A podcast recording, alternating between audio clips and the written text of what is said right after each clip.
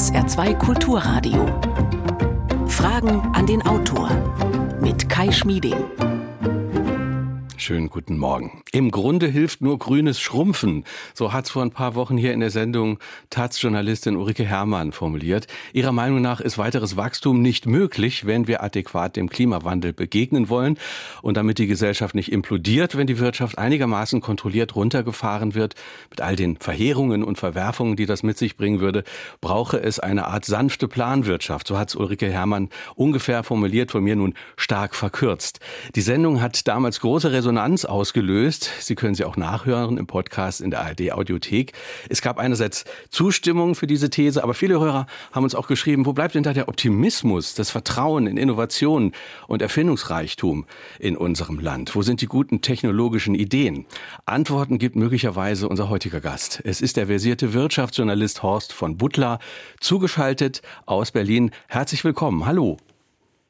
Guten Morgen, hallo.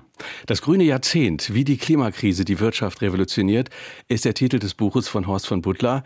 Er beleuchtet darin, wie große, aber auch kleine Unternehmen in Deutschland sich einstellen auf die Klimakrise, welche Herausforderungen und Versäumnisse es gibt. Sein optimistisches Fazit ist aber, wir sind nicht ohnmächtig und auf Firmen, die umdenken, warten große Chancen. Ihre Fragen, liebe Hörerinnen und Hörer, können Sie stellen unter Telefon und WhatsApp 0681 65 100. Außerdem E-Mail Fragen an den Autor mit Bindestrichen dazwischen at sr.de. Unter allen, die sich beteiligen, verlosen wir drei Exemplare des Buches. Herr von Butler, Ulrike Hermanns Thesen sind Ihnen vermutlich auch schon begegnet. Ich vermute mal, äh, dass es nur mit grünem Schrumpfen und nicht mit grünem Wachstum funktionieren wird. Das werden Sie so nicht unterschreiben. Nein, das werde ich nicht unterschreiben. Ich, ich, kenne und schätze die Kollegin natürlich. Ich war neulich auch mit ihrem Presseclub. Aber ähm, ich halte das nicht für sehr realistisch, weil ich frage mich natürlich, welche Länder würden uns denn folgen? Also selbst äh, hypothetisch mal angenommen, äh, wir planen das so, machen eine Art ähm, ja, ökologische Planwirtschaft hier oder so eine kleine CO2-DDR. Äh, dann könnte Deutschland das machen, aber ich glaube, äh, die anderen Länder wie China oder USA, aber auch die meisten anderen Länder würden diesem Weg gar nicht folgen. Das Zweite ist eine Regierung, die das macht ähm, die würde doch nach vier oder acht Jahren wieder abgewählt werden, weil ich glaube, auf Dauer, wir brauchen Wachstum. Die Welt braucht Wachstum. Hunderte von Millionen Menschen müssen ja aus der Armut kommen noch. Und deswegen glaube ich einfach nicht nur, dass wir Wachstum brauchen, sondern dass auch diese Transformation möglich ist äh, über Innovation und neue junge mhm. Unternehmen, die auch neue Jobs bringen. Also das Ziel dieser Transformation, über die Sie schreiben, ist die klimaneutrale Gesellschaft und Wirtschaft auf Deutsch, ein Zustand, in dem wir nicht mehr CO2 und andere Treibhausgase emittieren, als der Atmosphäre wieder entzogen werden können. Ist das die Definition dafür? Genau, also wenn man sich das anschaut, es gibt ja verschiedene Klimaszenarien und eigentlich ist so der Konsens in der Wissenschaft, dass man äh, bis 2050, also bis Mitte des Jahrhunderts, äh, CO2-neutral ist. Das heißt nicht, dass wir dann noch CO2 irgendwie äh, gar nicht mehr ausstoßen, sondern äh, wir werden bis dahin in der Lage sein müssen, äh, zum Beispiel durch neue Technologien dieses CO2, also Milliarden von Tonnen äh, CO2 auch wieder aus der Luft zu holen. Und es gibt einige Menschen, die arbeiten an solchen Anlagen und Technologien, damit sie dann in 30 Jahren markt, äh, marktreif sind. Wobei äh, das mit der Klimaneutralität natürlich schwierig wird, wenn wir weiter wachsen. Wir haben gehört, 2050 äh, werden zwei Milliarden mehr Menschen auf dem Planeten leben. Allein das führt uns ja vor Augen, wie groß die Herausforderung ist. Ist Ihr Buch denn ein Plädoyer dafür, dass wir weiter so wachsen wie bisher oder müssen wir auch umdenken? Nein, wir müssen natürlich umdenken. Ähm, also ich sage jetzt nicht, dass das alles einfach wird. Also der Fahrplan, ich beschreibe ja vor allem in meinem Buch so die Jahre bis 2030. Äh, das ist sehr, sehr ehrgeizig. Ähm, was ich nur sage, bis 2030, wir sind da nicht ohnmächtig. Wir brauchen keinen Zaubertrank wie bei Asterix oder einen Daniel Düsentrieb, der irgendetwas erfindet, sondern ähm, eigentlich sind die wichtigsten Erfindungen für die nächsten zehn Jahre gemacht. Solar, Wind, äh, Ladestationen, äh, Dämmstoffe für Häuser, Wärmepumpen. Das muss natürlich alles noch besser werden und effizienter, aber eigentlich haben wir die Erfindungen in der Hand. Wir müssen das bloß alles schneller und beherzter installieren und, und, und also ein gewaltiges Hochfahren eigentlich, eine, eine große Umrüstung äh, ist da, das bedeutet aber natürlich auch neues Wachstum. Und wenn man sagt, das geht nicht, nun Deutschland hat seit 1990 äh, seine Emissionen um 40 Prozent gesenkt, aber ist natürlich seitdem auch ganz gewachsen. Also Wachstum und Senken ist möglich. Äh, ich habe in meiner Kindheit Trompete gespielt. Äh, ähm, ich weiß, Ein- und Ausatmen ist auch möglich. Also es ist eine zirkuläre Atmung. Und genauso müssen wir eigentlich den Wirtschaftskreislauf künftig denken. Die größere Frage ist aber ja, kann der Kapitalismus so modifiziert werden, dass er nicht länger denjenigen belohnt, der eben am effizientesten die Natur ausbeutet? Sie schreiben ja im Buch, Geld ist in gewisser Weise unverbesserlich, weil es fließt eben nicht dahin, wo es aus moralischen Gründen unbedingt hinfließen sollte das Geld wird dorthin fließen, wo es sich lohnt. Ähm, und der Kapitalmarkt, also die großen Investoren, haben eigentlich inzwischen begriffen, dass diese Transformation, sie ist, sie wird kommen, äh, sie ist unausweichlich, sie ist auch notwendig. Und wenn man sich äh, die Zahlen anschaut, ähm, sieht man, dass inzwischen wirklich äh, Investoren in aller Welt und nicht nur Bill Gates in den USA, sondern Investoren in aller Welt stecken viele, viele Milliarden in grüne Startups, in, in neue Technologien, weil sie erkannt haben, dass das wichtig ist. Also der Kapitalmarkt denkt schon um. Natürlich ist ein Teil des, also ich glaube, sie, also sie denken um, weil sie wissen, äh, dass sich dort künftig Geld verdienen lässt. Ähm, ich, äh, aber nochmal vielleicht zu dieser Frage, der Staat wird eine wichtige Rolle spielen. Das können wir vielleicht auch nochmal vertiefen. Ähm, bei allen Förderungen wird der Staat über Subventionen hinaus diese Transformation ganz anders flankieren müssen. Und er hat eine wichtige äh, Rolle als Partner. Ich glaube bloß, dass er das nicht alles steuern kann. Und ich möchte einfach nur mal so an ein Beispiel erinnern, was noch gar nicht so lange zurück ist, das Projekt Lightspeed. Wir alle wissen, BioNTech hat doch damals diesen Corona-Impfstoff gefunden. Das war wirklich ein Triumph des Kapitalismus von Unternehmergeist und, und von einer Pionierleistung.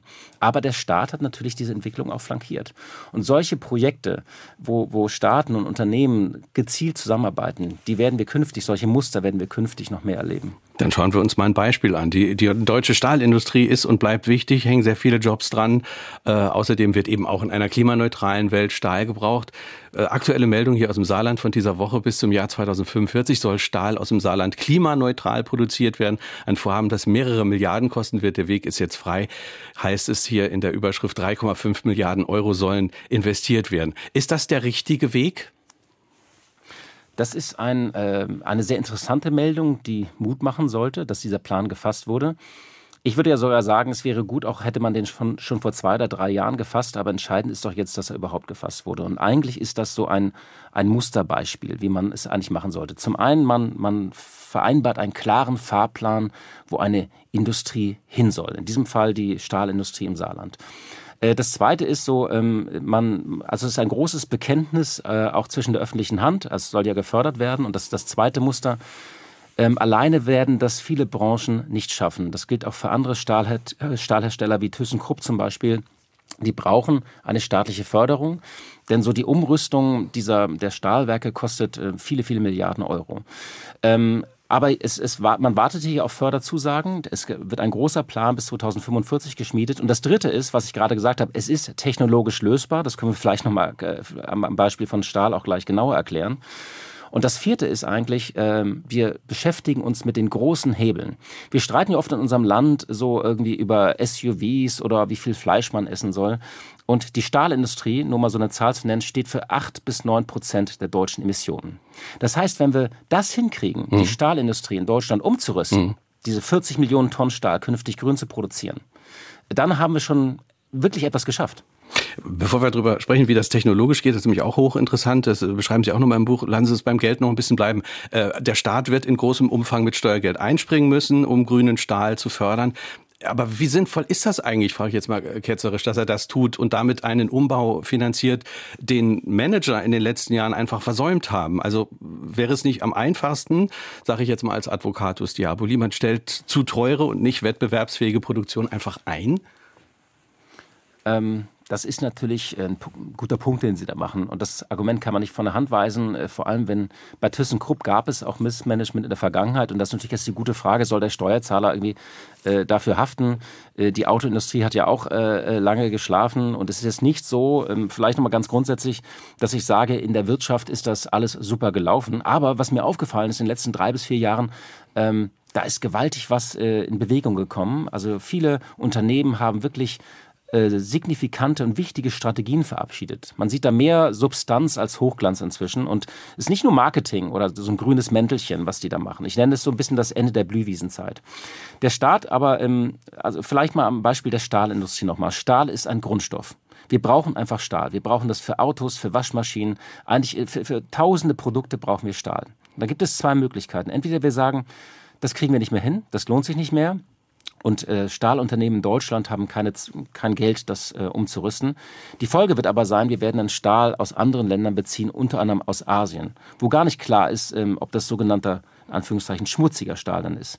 Dann finanzieren wir doch hier lieber eine Transformation mit einigen Milliarden Euro, sichern hier die Jobs und haben dann im besten Fall, im besten Szenario in 10 bis 15 Jahren grünen Stahl, der wettbewerbsfähig ist, aber wo wir auch Technologien haben, die wir dann wiederum auch in andere Länder und Regionen exportieren können. Insofern ist das eine Wette, die wir eingehen. Die kann schiefgehen, da kann es Mitnahmeeffekte geben.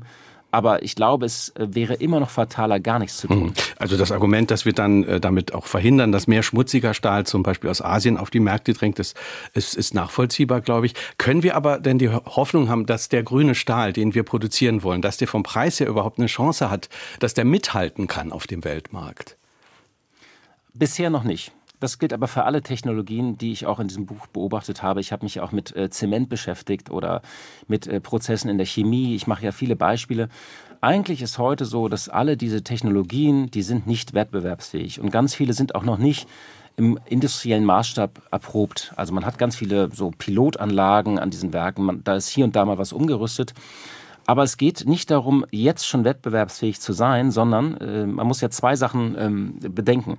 Es wird teurer, CO2 zu emittieren. Der CO2-Preis, der liegt jetzt, glaube ich, so bei, bei 30 Euro äh, äh, pro Tonne. Das wird steigen.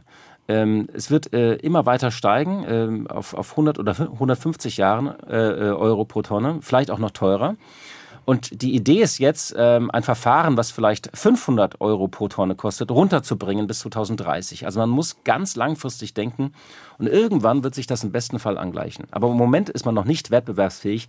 Deswegen müssen wir solche Technologien auch fördern. Was bedeutet grüner Stahl überhaupt, um mal die technologische Seite noch äh, zu beleuchten? Ähm, dazu brauche ich ja äh, möglicherweise grünen Wasserstoff. Was bedeutet grüner Stahl? Welche Herausforderungen bringt das mit sich? Ja, ich kann das vielleicht mal ein bisschen erklären. Ich versuche es möglichst anschaulich zu machen, damit das jetzt nicht zu technisch wird. Also, bisher setzen Stahlhersteller ja ähm, Kohle äh, ein bei dem Verfahren in Form von, von Koks und Kohlestaub in diesen Hochöfen. Und somit wird dem Eisenerz der Sauerstoff entzogen. Dabei bildet sich so flüssiges Roheisen. Das äh, kennen wahrscheinlich auch alle äh, Hörerinnen und Hörer aus dem Saarland, dieses Funkensprühende, dieses, dieses Roheisen. Das war ja auch immer ein Symbol für unsere Industrie, muss man sagen. Und die Idee ist, äh, das ist ja so ein Verfahren, 2000 Grad und da entsteht so ähm, pro Tonne Stahl entsteht so 1,5 bis 2 Tonnen CO2. Das ist so die Faustformel. Aus einer Tonne Stahl 1,5 bis 2 Tonnen CO2. Das ist natürlich zu viel. Die Idee ist nun, statt der Kohle Wasserstoff einzusetzen. Das Verfahren läuft dann technisch etwas anders. Dieses Eisenerz, äh, äh, da wird Eisen, sogenannter Eisenschwamm äh, äh, bildet sich und der wird dann in einer anderen Anlage eingeschmolzen und dann erst zu Rohstahl verarbeitet. Und diese Technologie ist im Prinzip da, also sie ist erprobt, noch nicht in großem Maßstab. Bisher kann sie mit Erdgas zum Beispiel verwendet werden. Da, man braucht dann andere Anlagen, diese Hochöfen, die wir kennen, die kann man nicht mehr verwenden, sondern man braucht sogenannte Direktreduktionsanlagen. Mhm. Ähm, so, und wenn man CO2, äh, äh man nimmt dann statt Kohle eben Wasserstoff. Und Wasserstoff, äh, der kann ebenfalls diesen Sauerstoff binden. Und da, das Schöne ist, bei diesem Verfahren entsteht am Ende H 2O, also Wasser bzw. Wasserdampf, und man spart eben dieses CO2 dann wieder ein. Und wenn dieser Wasserstoff, den, den, den haben wir ja nicht einfach so, sondern Wasserstoff muss hergestellt werden. Das ist jetzt ein, ein ganz toller Energieträger und Speichermedium, aber den müssen wir herstellen. Und ähm, wenn äh, in diesem das nennt das, das Verfahren nennt sich Elektrolyse und da wird Wasser in Sauerstoff und Wasserstoff zerlegt. Und wenn bei diesem Prozess, der sehr energieintensiv ist, wenn dort erneuerbare Energien zum Einsatz kommen, dann spricht man von mhm. grünem Wasserstoff. Ja. Wenn wir Erdgas benutzen, ist es grauer Wasserstoff. Und das ist das, das Wörtchen, vielleicht mal so erklärt. Ich hoffe, ja. das war nicht zu technisch jetzt. Man hat es einigermaßen verstanden. Äh, wenn das Wörtchen wenn nicht wäre, Sie sagen, man braucht eine Menge Energie. Also ThyssenKrupp hat ausgerechnet, wenn die umstellen auf grünen Stahl, dann brauchen die insgesamt die Energiemenge von 3800 äh, Windrädern, schreiben Sie im Buch. Die gesamte Stahlbranche käme auf 12.000 Windräder. Äh, und in einem Beitrag unserer Wirtschaftsredaktion vom SR habe ich gelesen, auf Saarland bezogen, der Strom, den die Stahlindustrie künftig benötigen wird, entspricht dem, was das gesamte Saarland heute braucht. Das, äh, das klingt nach einer gewaltigen Herausforderung. Ja, und das ist tatsächlich so. Also ähm, ThyssenKrupp hat, ähm, hat mir, oder, oder äh, Martina Merz, die Chefin von ThyssenKrupp, hat noch so einen anderen schönen Vergleich gewählt. In Oberhausen steht dieses Gasometer und das müsste man zweimal pro Stunde komplett füllen mit Wasserstoff, äh, um Stahl zu produzieren. Das zeigt aber nochmal, ähm, ja, das zeigt, wie gewaltig diese Aufgabe ist für die nächsten 10 bis 20 Jahre. Ähm, wir haben nicht so viel Wasserstoff, wir haben auch nicht, noch nicht so viel Grünwasserstoff. Ähm, das ist einfach so. Äh, was müssen wir tun? Wir können jetzt ja nicht einfach irgendwie äh, im, äh, im Saarland nochmal 3.000, 4.000 Windräder nur für die Stahlindustrie aufstellen. Das halte ich nicht für realistisch. Die Lösung wird sein, dass wir diesen grünen Wasserstoff importieren. Wir haben einfach nicht genug. Dafür ist unser Land zu klein und zu dicht besiedelt. Und das läuft so unter dieser Überschrift, die Sonne in die Welt zu verschiffen. Das heißt, äh, dieser Wasserstoff wird dann in Ländern wie Marokko oder äh, Australien produziert. Unser Wirtschaftsminister Robert Habeck ist gerade auch in Namibia. Er wird dort wird mit erneuerbaren Energien dann Wasserstoff produziert. Der wird dann in Ammoniak umgewandelt. Das ist ein hochgiftiger Stoff und dann auf Schiffen zu uns transportiert hm. und dann wieder praktisch hier zurück. Und das hm. ist eigentlich sozusagen die Lösung. Wir müssen das importieren. Ist das denn noch äh, rational? Wir wissen ja auch, dass, dass ein Schiff jetzt nun auch äh, nicht gerade äh, vorteilhaft für die Umwelt ist. Ist das am Ende dann noch sinnvoll, das alles mit dem Schiff noch zu uns zu bringen? Ist das durchgerechnet? Das ist durchgerechnet, da gibt es Studien. Natürlich habe ich auch am Anfang gedacht, so, sag mal, sind wir komplett wahnsinnig. Wir äh, senden ja. jetzt Schiffe irgendwie aus Australien hier hin, um hier grünen Wasserstoff. Ist das, äh, das ist doch äh, klimatechnisch irgendwie ein Wahnsinn. Ähm, es würde sich auf Dauer lohnen. Gerade Australien ist interessant. Australien ist ja so riesig und es gibt eine Studie, die hat sich ausgerechnet, dass fünf Prozent des Potenzials von Australien würde ausreichen, um den gesamten Wasserstoffbedarf von Deutschland zu decken. Und ähm, wenn diese Schiffe natürlich im Moment, also äh, es lohnt sich tatsächlich, weil man die Mengen, die man dann verschifft, das, das Schiff selbst ist dann ähm, vernachlässigenswert. Wenn dieses Schiff in 10 bis 20 Jahren dann äh, mit Brennstoffzellen fährt äh, oder mit synthetischen Kraftstoffen, wird man das natürlich auch klimaneutraler machen. Mhm. Man muss das also aus dem Stand heute nicht, aber vielleicht in 10, 20 Jahren. Und unser Gehirn muss, glaube ich, immer so äh, an die Entwicklung denken, die in den nächsten 20 Jahren möglich sind. SR2 Kulturradio haben Sie eingeschaltet. Fragen an den Autor. Heute ist Horst von Butler unser Gast. Sein Buch trägt den Titel Das grüne Jahrzehnt, wie die Klimakrise die Wirtschaft revolutioniert. 0681 65 100 ist unsere Nummer. Wir hören eine Hörerfrage. Verschiedene Sportartikelfirmen wollen sich ein grünes Image äh, verschaffen, indem sie äh, vorgeben, recyceltes Material zu verwenden. Äh, kann man dieser Angabe trauen oder handelt es sich um ein Verkaufsargument oder äh, schadet man der Umwelt mehr? Ja, Sportartikelhersteller spricht der Hörer an und sicherlich auch viele andere Firmen, denen äh, natürlich viel dran gelegen ist, ein, ein grünes Image abzugeben. Was sagen Sie dazu? Also ich vergleiche das manchmal so ein bisschen mit den, ähm, Sie erinnern sich vielleicht, als die Biosiegel aufgekommen sind in den Supermärkten, da war ja damals auch ein bisschen so die Frage, es gab ganz verschiedene Siegel und äh, kann man denen trauen? Und inzwischen kann man ja, glaube ich, den allermeisten Siegeln schon trauen. Ähm, es gibt da zwei Phänomene jetzt in der Wirtschaft. Das eine ist, läuft unter diesem Schlagwort Greenwashing. Das wird äh, vor allem in Bezug auf äh, Finanzprodukte verwendet. Also wenn man Fonds kauft oder, äh, oder ETFs. Ähm, da ist tatsächlich so, da sind wir noch ganz am Anfang und da gab es viele falsche Labels äh, unter diesem Stichwort ESG. Äh, bei Konsumartikeln zum Beispiel, also jetzt, ich kenne jetzt nicht das Beispiel bei welchem Sporthersteller, aber wenn die da etwas draufschreiben wie Biobaumwolle oder CO2-neutral produziert, ähm, dann muss das richtig sein und äh, äh, wenn, Sie, wenn Sie das draufschreiben, dann ist das einfach Betrug. Es planen aber Hersteller tatsächlich, zum Beispiel Miele sagt, sie wollen irgendwann Waschmaschinen aus, aus grünem oder CO2-reduziertem Stahl anbieten. Wenn die das draufschreiben, muss das stimmen, ansonsten ist es Betrug. Was haben Sie für einen Tipp äh, für den Hörer vielleicht äh, oder für, für, uns Verbraucher, worauf wir achten sollten, wenn, wenn wir möglichst nicht so einem äh, Betrug begegnen wollen oder Opfer eines solchen Betrugs werden wollen, worauf wir achten sollten beim Kaufen? Also man sollte sich mit den Labels, die dann auf Produkten kleben, immer so ein bisschen beschäftigen. Ich glaube, alle Labels, die von, ähm, von, von, von bekannten Einrichtungen kommen, also man kennt ja äh, also alles, was äh, bei Finanzen ist, ist Finanztest zum Beispiel. Ich glaube auch Kapital, also mein Wirtschaftsmagazin, wir äh, untersuchen auch grüne Produkte und machen dann Rankings und sagen, was ist wirklich grün und was nicht. Also einfach von ähm, ja, vertrauenswürdigen äh, Medien und Institutionen schauen einfach, was steckt hinter diesem Siegel. Äh, da kann man sich, sollte man sich ein bisschen mit beschäftigen, vor allem, also wenn das irgendwo draufklebt, einfach so, was steckt eigentlich dahinter. Wir hören eine nächste Hörerfrage. Die Regierung bzw. die Politik hat beschlossen, dass aus für den Verbrenner und anstatt dies, an, an, an diese Stelle soll dann das Elektroauto treten. Wir wissen aber, dass heute schon teilweise oder kurzfristig in der Industrie Stromabschaltungen erfolgen müssen, weil eben zu wenig Strom vorhanden ist durch die Technik der erneuerbaren Energien, die nicht genug Strom produzieren. Wir müssen auch mit Blackouts rechnen. Wie wird es erst sein, wenn wir alle umstellen sollen auf Elektroautos? Ist dann überhaupt eine Privathaltung in der Form noch möglich? Ja, vielleicht zunächst mal stimmt das. Müssen wir überhaupt mit Blackouts rechnen? Ist das tatsächlich so? Und wie ist Ihre Reaktion glaub, auf die Frage? Ja, also, ähm, also ich glaube, ich kann erstmal ähm, ich kann erstmal die, äh, die, die, Dame versichern, sie wird noch ihr Auto fahren können. Also das wäre ja absurd, wenn man Menschen verbietet, ihr Auto fahren zu äh, dürfen. Ich glaube, man darf jetzt zwei Sachen nicht miteinander äh, vermengen und es ist aber verständlich, dass es auch passiert. Dieser Krieg hat ja Schockwellen durch unsere Energieversorgung geschickt. Und damit wird, diskutieren wir ganz viele Dinge von Gasmangellage bis hin eben zu Blackouts in diesem Winter. Das hat jetzt aber nichts mit den langfristigen Plänen für die nächsten 10 bis 15 Jahren äh, zu tun. Tatsächlich ist es so, dass der Strombedarf immens zunehmen wird. Das, das gilt aber nicht nur für die E-Mobilität, das gilt für alle Branchen, die hier elektrifiziert werden sollen. Das ist so eine Faustformel, das war eigentlich bis 2045 äh, also gar nicht so lange Zeit, knapp zwei Jahrzehnte, werden wir doppelt so viel Strom brauchen wie heute. Das gelingt natürlich nur, wenn wir das hochfahren. Und ähm, in der, bei Verbrennern ist es so, das ist jetzt eine 10 bis 15 Jahre werden wir da noch brauchen. Äh, das ist ein sehr ehrgeiziges Ziel. Und das ist tatsächlich eine politische Entscheidung. Das ist jetzt keine Entscheidung, die Kunden gefällt haben durch Nachfrage, dass sie alle E-Autos kaufen wollen.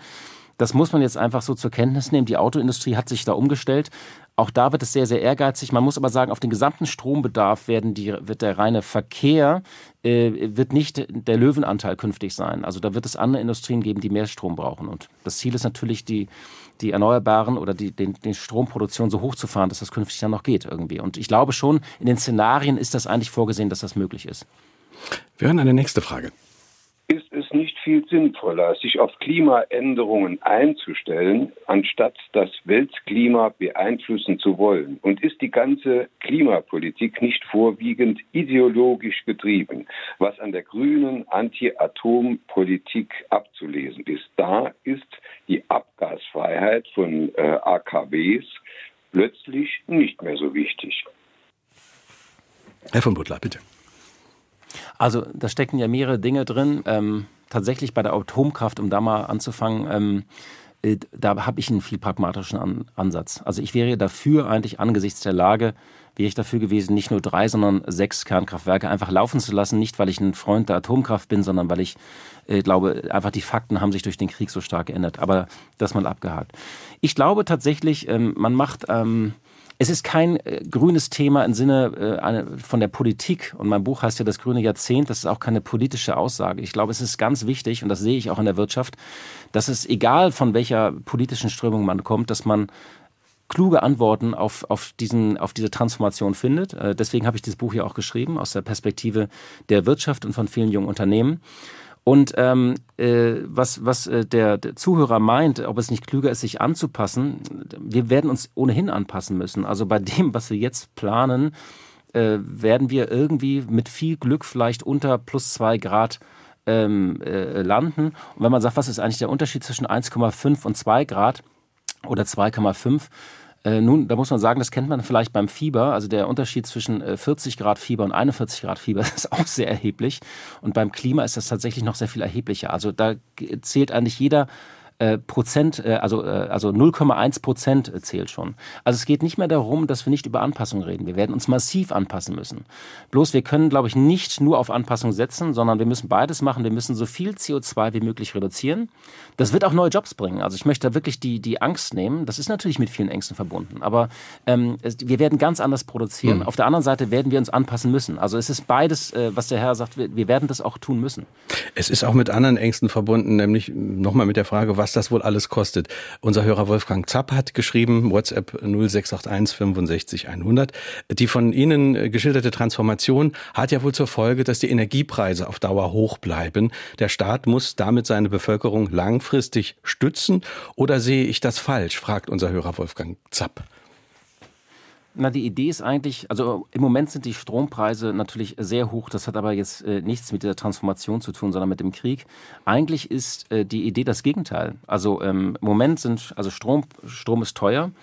Aber wenn man irgendwann mal auf, im besten Fall auf 80 Prozent erneuerbaren Energien ist, dann wird Strom wieder billig werden, weil dann die sogenannten Grenzkosten gen Null gehen. Also jede zusätzlich erzeugte Kilowattstunde wird dann eigentlich billiger werden. Im Moment ist das teurer, weil wir das natürlich subventionieren und hochfahren müssen. Aber eigentlich, äh, im besten Fall wird Strom in Zukunft billig werden und wir werden uns, glaube ich, äh, nochmal die Augen reiben, dass wir vor 30 Jahren Angst vor, äh, über hohe Strompreise haben. Ähm, das ist mit Kosten verbunden alles. Ja, das stimmt. Also ich kann auch nochmal so die Faustformel setzen. Die, die relevante Studie ist eigentlich so eine Daumenregel, dass wir 100 Milliarden pro Jahr mehr investieren müssen. Also so 860 Milliarden bis 2030. Dieses Geld hatte die Ampelregierung auch bereitgestellt. Aber es gibt einen schönen Satz von Frank Mastiot, dem langjährigen Chef von ENBW. Der hat gesagt, wir schauen immer nur auf die Kosten. Das sind ja auch Investitionen. Also ähm, wenn, wenn wir das investieren in die Umrüstung von Anlagen, in den Aufbau von Solar, in den Aufbau von Windrädern, wenn wir äh, Straßen ertüchtigen, äh, Autobahnen, wenn wir Häuser umbauen, das alles sind ja auch Investitionen, äh, die wiederum neue Jobs bringen. Das heißt, es ist eine, ja, es kostet Geld, aber es wäre teurer, nichts zu tun. Und dieses Geld ist auch gut investiert. Also es ist auch äh, besser, glaube ich, investiert jetzt, als irgendwie über den Winter irgendwie einen Gaspreis zu subventionieren, weil es natürlich eine langfristige Investition in unser Land ist. Und im besten Fall entwickeln wir auch Technologien, die wir dann wieder äh, exportieren können in andere Länder. Wir hören eine nächste Frage. Himmels Willen berechtigt Sie denn zu einem solchen Optimismus, dass das quasi von alleine durch die Marktkräfte passiert und durch die Erfinderkräfte, äh, wo das doch bisher überhaupt nicht passiert ist. Im Gegenteil, es sind ja noch Plastikmüllfragen und andere Entsorgungen. Und ich finde das einen absoluten Überoptimismus, der durch überhaupt nichts gerechtfertigt ist. Solange, äh, wie Sie sagen, das Geld sozusagen regiert, wird kurzfristiger Profit bestimmend sein. Und die äh, Kapitalisten kümmern sich überhaupt nicht um die Umwelt. Herr von Butler. Also überoptimistisch bin ich nicht. Und wenn ich jetzt so rübergekommen bin, das liegt vielleicht irgendwie, weil wir jetzt hier so reden. Wenn Sie mein Buch lesen, äh, schreibe ich über viele Risiken und Rückschlägen, die da auf uns warten. Und ich glaube, dass diese Transformation äh, ein gewaltiger Kraftakt ist. Ähm, ich werbe nur dafür, dass es lösbar ist. Also das ist, ähm, äh, dass wir jetzt nicht ohnmächtig sagen, oh Gott, man, man wird ja erschlagen von diesen ganzen Klimaszenarien und von dieser Apokalypse. Und wenn man sich anschaut, ich schaue ja vor allem auf diese Zeit bis 2030. Dann sage ich nur, die wesentlichen Erfindungen sind gemacht. Ähm, das kostet alles viel Geld, aber es im Prinzip stehen wir vor einer lösbaren Aufgabe. Das Zweite ist, ähm, ich, ich sage nicht nur, dass, äh, dass es an der Kapitalismus da die Lösung ist. Ich habe ja auf die Rolle des Staates angewiesen. Der Staat wird in einer ganz anderen Form äh, diese Transformation begleiten und flankieren müssen. Er stellt da dafür auch viele, viele Milliarden bereit. Ich setze bloß tatsächlich auf die Anpassungsfähigkeit unserer Wirtschaft. Das ist einfach die Erfahrung, das hat man jetzt in der Corona-Krise gesehen, das sieht man auch jetzt. Und ich habe viele, viele junge Gründerinnen und Gründer äh, getroffen im ganzen Land. Wir erleben eine richtige grüne Gründerzeit. Ähm, die bauen dann an zum Beispiel Patenten für neue Ladesäulen oder an ähm, Batteriespeichern oder an Anlagen, wie man CO2 aus der Luft wäscht. Und diese Menschen haben tatsächlich, natürlich wollen die Geld verdienen, aber die haben auch eine Mission. Sie sagen, sie wollen Lösungen für die Probleme in dieser Welt schaffen. Und das macht mir wiederum Mut, aber das heißt nicht, dass ich jetzt sage, äh, wir kriegen das alles super hin. Also es wird ein sehr schwerer Weg, wenn mhm. dieser Eindruck entstanden ist, tut mir das leid. Und äh, Sie nehmen in, in dem Buch ja auch den Gesamtweltkontext äh, also in den Fokus. Sie sagen natürlich, wenn Deutschland das alleine macht, äh, äh, dann, dann wird das so nicht fun funktionieren. Also ein beeindruckendes Beispiel für mich war diese Zahl aus dem Buch. Äh, China hat in den Jahren 2011 bis 2013 mehr Zement verbaut als die USA im gesamten 20. Jahrhundert. Also Zement ist ein höchst problematischer Stoff, was das Klima angeht. Allein diese Zahl zeigt ja, dass wir es auf der Welt ja nun auch, ja, ich sag mal, mit asynchronen Verläufen und Entwicklungen zu tun haben. Genau. Äh, ich habe diese Zahl übrigens, ich konnte die auch nicht glauben, als ich die gelesen habe. Die Washington Post hat sie dann, glaube ich, nachrecherchiert. Das ist so. Und tatsächlich muss man sagen, äh, also da stecken jetzt zwei Dinge drin. Das eine ist, ist ja dieses, dieser Satz, es bringt ja nichts, Deutschland kann alleine die Welt nicht retten, wir Den stehen Sinn zwei Prozent immer Emissionen. sagt, ja. Der läuft ja, der wird ja immer wieder, fällt er. Und das stimmt natürlich rein numerisch, aber das ist, glaube ich, man denkt irgendwie so, dass Deutschland das einzige Land ist, das gerade etwas tut. Also unsere Klimaschutzbemühungen sind ja im Rahmen der, der Europäischen Union. Ähm, andere Länder wie Großbritannien sind übrigens beim Klimaschutz sehr viel weiter, bei der CO2-Reduktion. Und China, und das ist tatsächlich, ohne China wird nichts gehen. China steht für ein Viertel der Emissionen und wenn China nicht mitzieht, dann werden wir es nicht schaffen.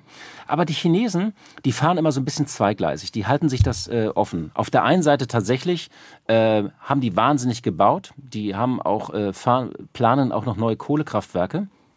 Auf der anderen Seite ist äh, China jetzt schon der neue, der größte E-Automarkt der Welt und, und es drängen sogar chinesische Hersteller inzwischen hier in Europa, auch in Deutschland auf den Markt. Und äh, wenn man sich die installierten Solaranlagen und Windkraftanlagen, dann sind China und Indien inzwischen führend. Also die machen immer beides und das äh, Wichtige ist noch, man guckt bei diesen Emissionen auch auf die historischen Emissionen. Europa und damit auch Deutschland hat einfach in den letzten 150 Jahren ein bisschen mehr emittiert. Deswegen kriegen Länder wie Indien einfach mehr Zeit. Also die werden bis 2060, bis 2070 Zeit haben. Warum?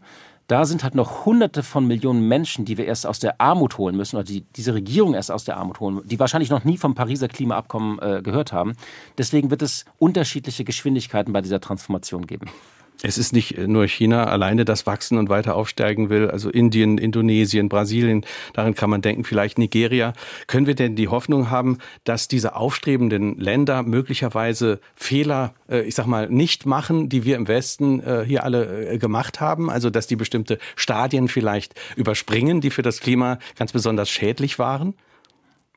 Also diese Länder sind natürlich ähm, im Moment noch, äh, und genau, das ist eben nicht nur China, das sind auch andere, ähm, Indonesien, äh, Nigeria werden zum Beispiel hunderte von Millionen Menschen arbeiten und man muss einfach realistisch sein, dass diese Länder haben andere Nöte und andere Sorgen und da geht es um Armutsbekämpfung, um Bildung, um Gesundheit. Im besten Fall ist es aber so, dass ähm, kann man sich auch die letzten 20 Jahre anschauen, die Menschen, die in die Mittelschicht streben, nehmen wir mal das Beispiel China, dass sie jetzt nicht den gleichen äh, ökologischen Fußabdruck machen wie so ein normaler Westeuropäer. Also nicht die gleiche Sauerei in Anführungszeichen. Also ein, ein typischer Westeuropäer, der hat irgendwie drei bis vier Ölheizungen in seinem Haus gehabt über 30, 40 Jahre. Der ist so und so viel äh, Auto, äh, so und so viel Verbrenner gefahren. Und dass ein jemand, der in China in die Mittelschicht kommt, dass der gleich sich ein E-Auto kauft oder gleich ein Haus mit Wärmepumpe baut. Ähm, das ist äh, der beste Fall. Wir kennen das Phänomen aus Afrika. Ich nenne das das Festnetzphänomen. Mhm. Die haben ja nie ein richtiges Festnetz flächendeckend eingeführt, wie in Europa das äh, Anfang des Jahrhunderts aufgebaut wurde, Anfang des 20. Jahrhunderts, sondern gleich in die Mobilfunkzeit übersprungen. Also die werden einfach manche Technologien überspringen, die bei uns dreckig waren, äh, die wir in Anführungszeichen dreckig, also die wir genutzt haben und die wir jetzt mühsam umrüsten müssen. Ähm, aber natürlich werden die, also Kohlekraft wird trotzdem in diesen Ländern eine Rolle spielen. Und das ist auch, glaube ich, die Kohle äh, wird die entscheidende Frage sein, ob wir diese Transformation hinbekommen. 0681 65 100 ist unsere Nummer. Wir hören eine nächste Hörerfrage. Auf dieser Erde gibt es so viele Gegenden, wo Menschenleben nicht möglich ist. Zum Beispiel die Sahara oder andere Wüsten und so weiter. Wäre es da nicht möglich, technisch etwas zu nutzen? Zum Beispiel Windräder und Solaranlagen und andere technische Sachen, die Strom erzeugen? Herr von Butler. Die Antwort ist ja, ähm, und das wird auch geplant. Das ist in der Vergangenheit gab es schon mal solche Pläne. Es gab mal ein großes Projekt, das hieß Desert Tech. Da steckt das Wort Desert wie Wüste drin. Das hat sich damals aus verschiedensten Gründen zerschlagen. Aber solche Pläne werden wieder gefasst. Ähm, ich hatte ja das Beispiel Namibia äh, gewählt, äh, wo unser Wirtschaftsminister gerade ist. Ähm, dort ist tatsächlich die Idee, dass man dort, dort weht sehr viel Wind. Und zwar äh, fast dauerhaft, ähm, Windparks zu errichten ähm, und auch äh, Solarkraft. Und ähm, das Gleiche ist in Australien oder äh, Marokko, also dass man in diesen Ländern, wo viel Platz ist, ähm, dass man dort äh, praktisch erneuerbare Energien produziert, dann umwandelt, zum Beispiel in Wasserstoff und dann hier importiert. Die Kunst ist, glaube ich, für Deutschland, weil wir werden diesen Platz nicht haben, dass wir nicht auf ein Land setzen, damit haben wir ja gerade schlechte Erfahrungen gemacht, sondern dass wir auf fünf, sechs, sieben oder acht Länder setzen. Schon heute werden zum Beispiel synthetische Kraftstoffe, das ist ähm, praktisch, ähm, die man vielleicht dann auch in Verbrennern weiter nutzen können. Die Experimente, die Volkswagen macht oder äh, vor allem Porsche, die laufen in Chile, weil Chile hat auch sehr viel Wind. Und äh, ich glaube, in diesen Ländern äh, wird es solche Projekte dann geben, weil Deutschland ist da einfach auf Dauer auch zu eng. Also das gleiche gilt für Stauseen, also sogenannte Pumpspeicherkraftwerke. Also es gibt einen deutschen Anlagenbauer, Voigt, der ähm, der hat vor allem Aufträge aus den USA und China, weil man guckt auf Deutschland, wir werden hier nicht 20, 30 Stauseen noch errichten können, aber sie werden als Energiespeicher in vielen Ländern eine große Rolle spielen künftig. Und natürlich kann man dann solche Wüsten und entlegenen Gegenden nutzen. Die Herausforderung ist, glaube ich, immer dann politische Stabilität in diesen Ländern, dass wir uns auch oft äh, darauf verlassen können und äh, dass wir nicht uns einseitig abhängig machen von manchen Ländern. Sie haben für dieses Buch, äh, ich sage nochmal den Titel, Das grüne Jahrzehnt, wie die Klimakrise die Wirtschaft revolutioniert, haben sich im Land umgeschaut, haben Sie gesagt, und haben auch mal geschaut, was es da an guten, an neuen Ideen gibt. Vielleicht sollten wir mal über zwei, drei dieser Ideen sprechen. Was hat Sie besonders beeindruckt? Wo dachten Sie, ach, das hat Ihnen jetzt die Augen geöffnet, dass es eine gute neue Idee ist, um möglicherweise Probleme zu lösen? Ja, ich war tatsächlich unterwegs und äh, ich bin ja immer wieder dann äh, erstaunt über den äh, deutschen äh, Erfindergeist. Ich habe das jetzt an vielen deutschen Beispielen gemacht. Es, es, gibt natürlich genauso Beispiele irgendwie in anderen Ländern, Großbritannien oder den USA, aber man muss sagen, Europa spielt da schon eine, eine große Rolle. Ich saß mal äh, bei einem Abendessen äh, neben einem äh, jungen Mann und äh, ich war eingeladen und wir kamen auf das Thema Ladesäulen und da habe ich so normal reagiert, wie man das macht. Habe ich gedacht, das kriegen wir doch eh nicht hin in meiner Straße hier in Berlin, wo ich wohne, können wir gar keine Ladesäulen machen. Ähm, äh, das ist eine Kopfsteinpflasterstraße, alles denkmalgeschützt. Das kriegen wir doch nie hin. Und er widersprach dann und er stellte sich, äh, wir kamen in so eine Diskussion, wie man das hinkriegt, und er stellte sich als einer der Mitgründer von Ubitricity heraus. Das ist ein deutsches Start-up und er hat mit seinem äh, äh Mitgründer und Freund vor zwölf Jahren äh, die Idee gehabt, wo liegt eigentlich schon Strom in den Straßen? Und dann sind sie auf Straßenlaternen gekommen und sie haben ein Verfahren entwickelt, wo man jede Straßenlaterne innerhalb von wenigen Stunden zu sehr geringen Kosten von 1000 Euro über diese Revisionsklappe in der Straßenlaterne umrüsten kann. Ähm, die haben dann so ein intelligentes Ladekabel und wenn man sich das dann reinsteckt, weiß diese Straßenlaterne sofort, äh, ah, das ist dann der und der, der lädt gerade, der braucht so und so viel Strom. Also das ist dann ein Patent, was sie haben. Ähm, aus verschiedensten Gründen, das wäre eine ganz eigene Geschichte, haben die in Berlin, äh, da gab es so viele bürokratische Hürden, die sind dann irgendwann äh, nach London gegangen und haben dort inzwischen 3000 Straßenlaternen umgerüstet. Äh, das Startup hat inzwischen der Energiekonzern Shell gekauft und die wollen das groß ausrollen. Es gibt aber auch andere Startups, die in dem Bereich sind. Und das zeigt, was, was zeigt das eigentlich? Das zeigt, ein Problem haben die einfach nochmal ganz anders gedacht und haben sich damit beschäftigt. Und natürlich, äh, gerade im Bereich der, Bereich der Ladeinfrastruktur gibt es hunderte von Startups. Manche beschäftigen sich eben mit den Ladesäulen, andere mit dem, äh, wie schnell man lädt. Das wird die entscheidende Frage sein äh, künftig. Und da äh, wird man, es gibt jetzt Firmen, die arbeiten daran, dass man so einen Ladevorgang eigentlich künftig in 10 bis 15 Minuten hinkriegt. Mhm. Dass man, und da werden Infrastrukturen an der Autobahn aufgebaut, manche werden sich auf Städte konzentrieren, andere auf Firmenparkplätze und so weiter. Wobei die äh, Idee mit den Laternen, äh, fragt man sich, das verändert ja auch ein bisschen äh, die Art und Weise, sage ich jetzt mal, wie, wie, man den Bürgersteig dann nutzt, aber vielleicht ist das jetzt auch schon zu konkret gedacht von mir. Äh, äh ich kann es mir, mir nicht so ganz vorstellen, wie das funktionieren soll in den Städten, aber Sie sagen, das ist eine gute Idee und es ist auch realisierbar. Na, die Autos parken natürlich nach wie vor auf der Straße. Ähm, sie parken dann halt an der Straßenlaterne.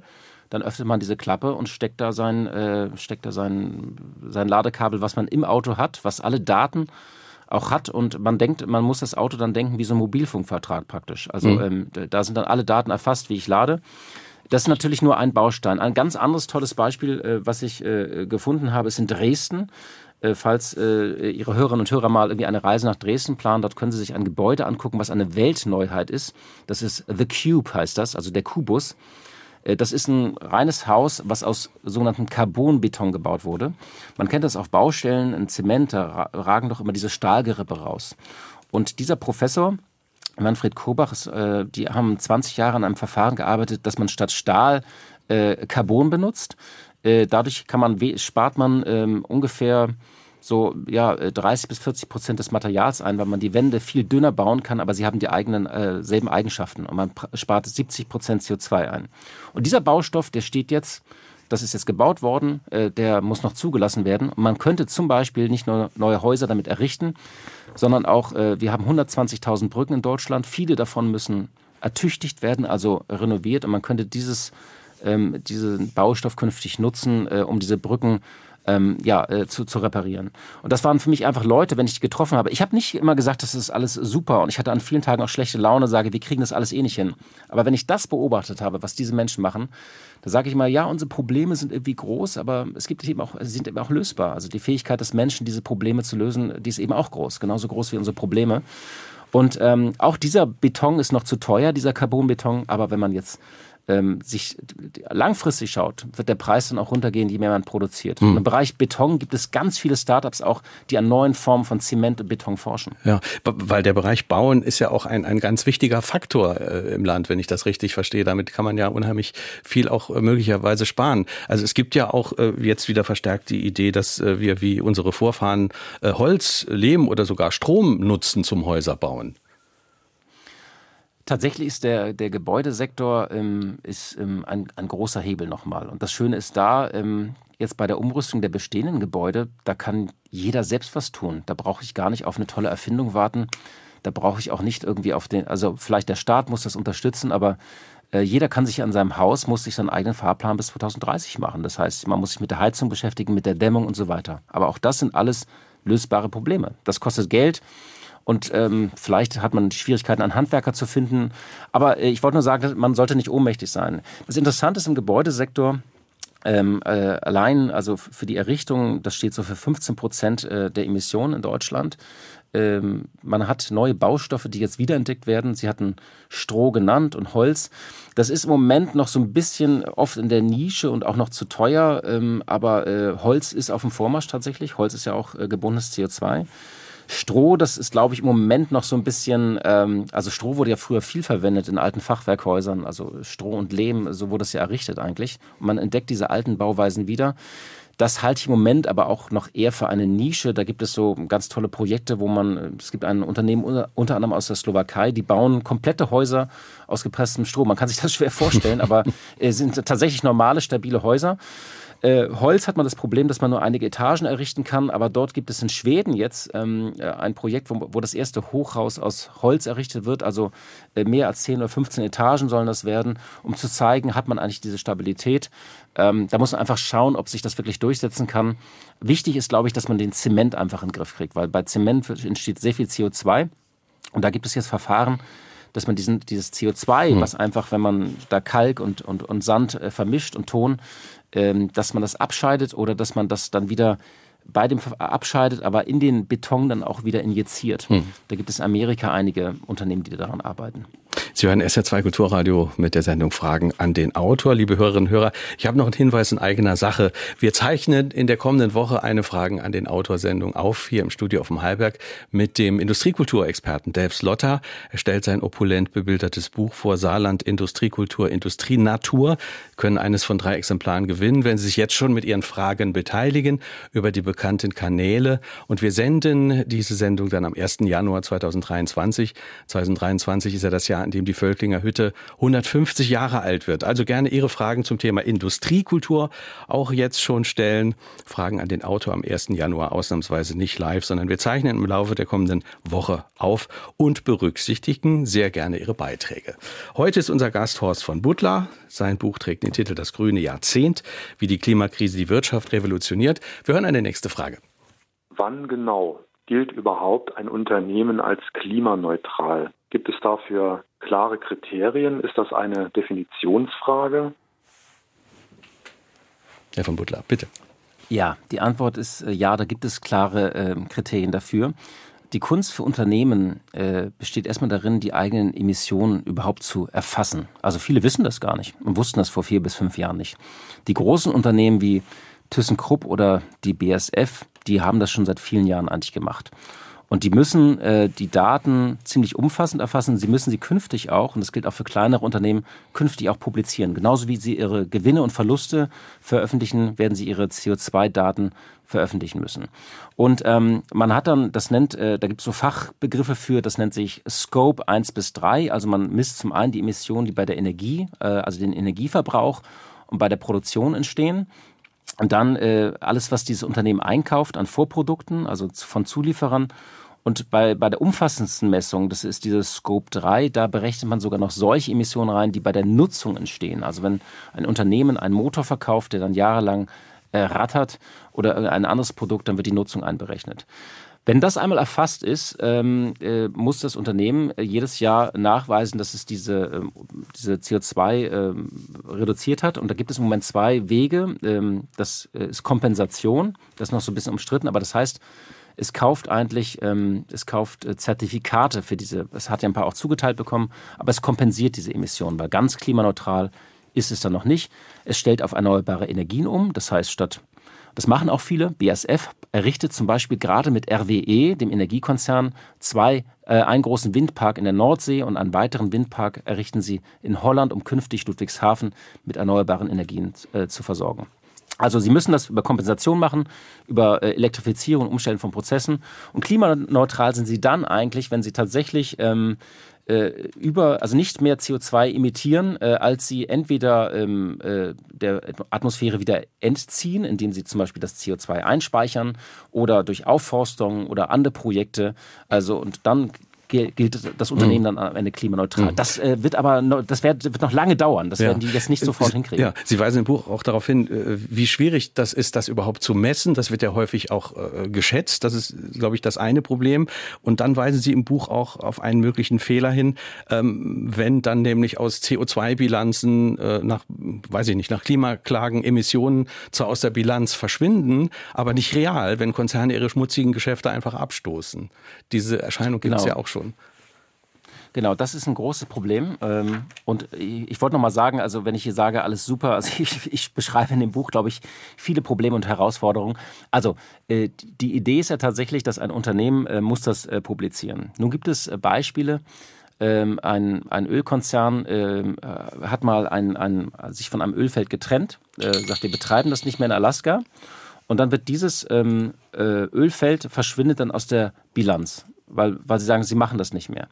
Wenn aber dieses ähm, Ölfeld, dann, dann hat eine andere Firma, die das nicht publiziert, die betreibt das einfach weiter. Und dann ist es praktisch nur von der Rechnung verschwunden. Und ich glaube, das ist auch ganz wichtig für die meisten zu verstehen, wie messen wir eigentlich dieses CO2. Ähm, äh, das wird nicht so gemessen, wie wir zum Beispiel jetzt irgendwie in, in Stuttgart da an diesem äh, Neckartor äh, ähm, ähm, Stickoxide messen oder, oder Feinstaubmessungen, also mit so feinen Sensoren, sondern das meiste wird eigentlich geschätzt. Also man guckt sich die Statistiken an, wie viel Stahl produziert wird zum Beispiel im Saarland oder wie viel äh, Zement irgendwo produziert wird äh, wie viel Energie verbraucht wird, äh, mit welchem Energiemix. Und dann wird das aus wichtigen Daten praktisch hochgerechnet. Also es ist eigentlich eine, eine grobe Schätzung. Und man muss auch sagen, wir erfassen nicht alle Emissionen, aber wir erfassen, glaube ich, die wichtigsten Emissionen von den wichtigsten äh, Ländern inzwischen. Und ähm, das ist, glaube ich, ganz wichtig, äh, einfach zu wissen. Und ähm, wenn es verschwindet, dann ist es für den Planeten eigentlich egal. Und das ist ein großes Risiko, dass so eine Art Schattenwirtschaft, eine neue entsteht, ähm, wo natürlich munter weiter CO2 emittiert mhm. wird, während wir hier sagen, wir sind klimaneutral. Das bringt dann für den Planeten gar nichts. Wir haben noch einige weitere Hörerfragen. 0681 65 100 ist unsere Nummer. Der grüne Oberbürgermeister von Tübingen, Boris Palmer, sagte nach seinem jüngsten Wahlerfolg, grüne Umweltpolitik ist nicht das, was im Programm steht, sondern das, was funktioniert. Warum eigentlich wird bei uns das Richtige so gründlich falsch gemacht? Musterbeispiel die dezentrale Photovoltaik.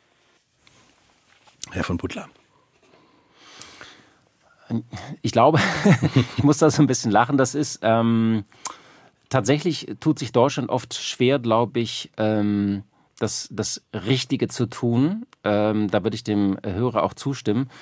Und deswegen sind wir auch nicht besonders erfolgreich, muss man sagen. Also wir denken ja oft, wir sind Vorbild in der Welt oder ein Vorreiter. Wenn man sich anschaut auf unsere Klimaziele, wir haben die letzten Jahre die nicht eingehalten. Das hängt mit bestimmten deutschen Debatten zusammen, aber Großbritannien war, wir denken immer Großbritannien, die machen nichts, die sind erfolgreicher, weil die haben äh, die haben durch einen Aufpreis auf, auf äh, also die haben einen CO2-Preis schon eingeführt, der, dazu geführt hat, dass sich Kohlekraft nicht mehr rentiert und die haben mit Offshore und Atom äh, einen viel besseren Energiemix inzwischen als die Deutschen. Und wir tun uns da oft tatsächlich sehr schwer.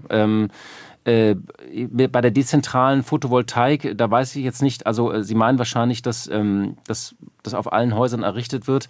Ich glaube aber, das ist prinzipiell schon der richtige Weg. Was wir jetzt brauchen noch künftig sind so große Hebel und das erlebt man auch besonders im Norden Deutschlands. Ich kenne da mehrere Projekte, wo so auf 100 bis oder 150 Hektar riesige Solarparks errichtet werden. Ähm, auch LEAG, der Braunkohlekonzern in Sachsen-Anhalt, der plant gerade auf diesen ehemaligen Braunkohlerevieren einen der größten Solarparks der Welt eigentlich zu errichten. Also wenn das klappt, das Projekt, das sind nur Ankündigungen. Ähm, also ich glaube, was drinsteht, wir müssen uns tatsächlich immer damit beschäftigen in Deutschland, was bringt eigentlich was? Also wenn wir äh, Geld und Energie einsetzen, was bringt etwas, was sind die großen Hebel? Mhm. Und Stahl ist ein großer Hebel, Zement ist ein großer Hebel, Chemie ist ein großer Hebel. Mhm. Oft beschäftigen uns mit sehr symbolischen Dingen und streiten dann irgendwie drei Monate über Veggie Days in der Kantine. Hm. Äh, und die Frage nach der Zeit, wenn immer gesagt wird, es dauert so lange. Also wenn, wenn Kanzler Scholz jetzt sagt, wir müssen Windräder in sechs Monaten statt in sechs Jahren bauen, dann darf man ja nicht vergessen, wir sind nicht in China hier. Ne? Also die Menschen vor Ort, die dürfen ja mitbestimmen. Also es gibt teilweise berechtigten Widerstand, den kann man nicht ignorieren. Wir haben einfach eine andere Kultur. Äh, das hat man ja auch im Umgang mit Corona gesehen. Also äh, möglicherweise muss es einfach alles etwas länger dauern. Oder dauert es trotzdem noch zu lange? Also es dauert zu lange, aber man muss ja einfach mal feststellen, dass alles ist ja tatsächlich gewollt und gewachsen. Also ob es jetzt der, der TÜV ist oder äh, der BUND oder die Einspruchsklagen von, von, von Einwohnern, das war ja über Jahre schon gewollt, dass wenn irgendwo etwas errichtet wird, sei es jetzt eine Umgehungsstraße äh, oder ein Windrad äh, oder irgendein anderes Vorhaben, dass die Menschen dort mitreden können. Was wir bloß leider festgestellt haben, das ist ein Phänomen der letzten 10 bis 20 Jahre, dass zu viele Vorhaben inzwischen einfach grundsätzlich blockiert werden, weil Menschen keine Veränderung wollen. Das gilt aber auch, ich habe mal mit einem äh, Bauer, die macht, der baut nur so Reihenhäuser, also äh, wirklich so in großen Anlagen, immer 60 bis 80 Reihenhäuser. Der sagt, er hat immer große Kämpfe, auch in der Nachbarschaft, weil ich gefragt habe, wer hat denn etwas gegen Reihenhäuser? Ja, natürlich, die Leute wollen irgendwie keinen Dreck. Dort kommt dann irgendwie kommen mehr Menschen hin, dann wird es irgendwie drei Jahre dort Baustelle. Auch die Deutsche Bahn hat äh, manchmal Probleme, Schienen zu verlegen. Auch da habe ich mal gefragt, wer hat denn was gegen Schienen?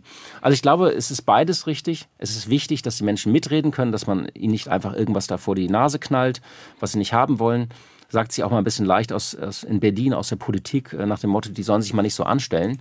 Also es ist wichtig, die Menschen mitzunehmen.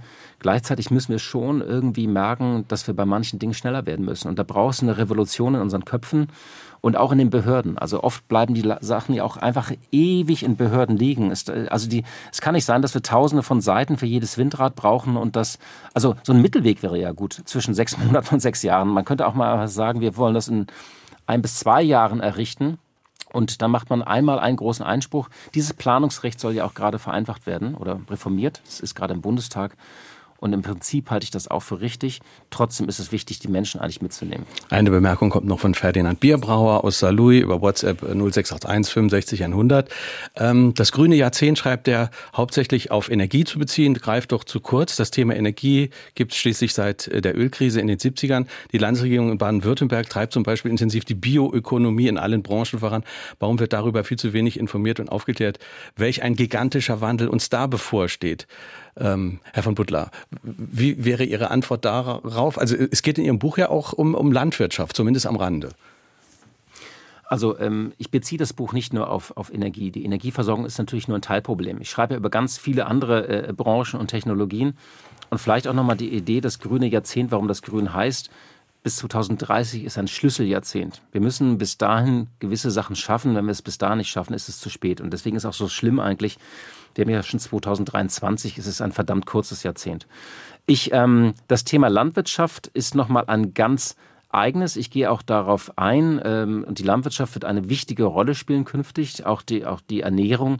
Ich glaube, das Thema Ernährung ist so komplex, dass man da nicht, äh, also da könnte man ein eigenes Buch drüber schreiben, weil das eine ist ja die Art der Landnutzung, wie wir das künftig machen. Äh, und da haben wir ja zwei Herausforderungen. Es leben immer mehr Menschen auf der Erde und die müssen auch ähm, ernährt werden. Also wenn wir irgendwann acht, neun oder zehn Milliarden sind, acht sind wir jetzt schon, äh, das geht, wird nicht nur mit Biolandwirtschaft gehen. Das andere ist, und das tatsächlich ein großer Hebel ist, unser Fleischkonsum. Ähm, beim Fleischkonsum, das ist auch immer emotional, äh, aber da gibt es auch nur mal ein interessantes Beispiel. Ich habe gerade mit dem Chef der Rügenwalder Mühle gesprochen. Das kennen die meisten vielleicht. Ich ist jetzt hier kein Werbeblock, aber von ihrem Brotaufstrich.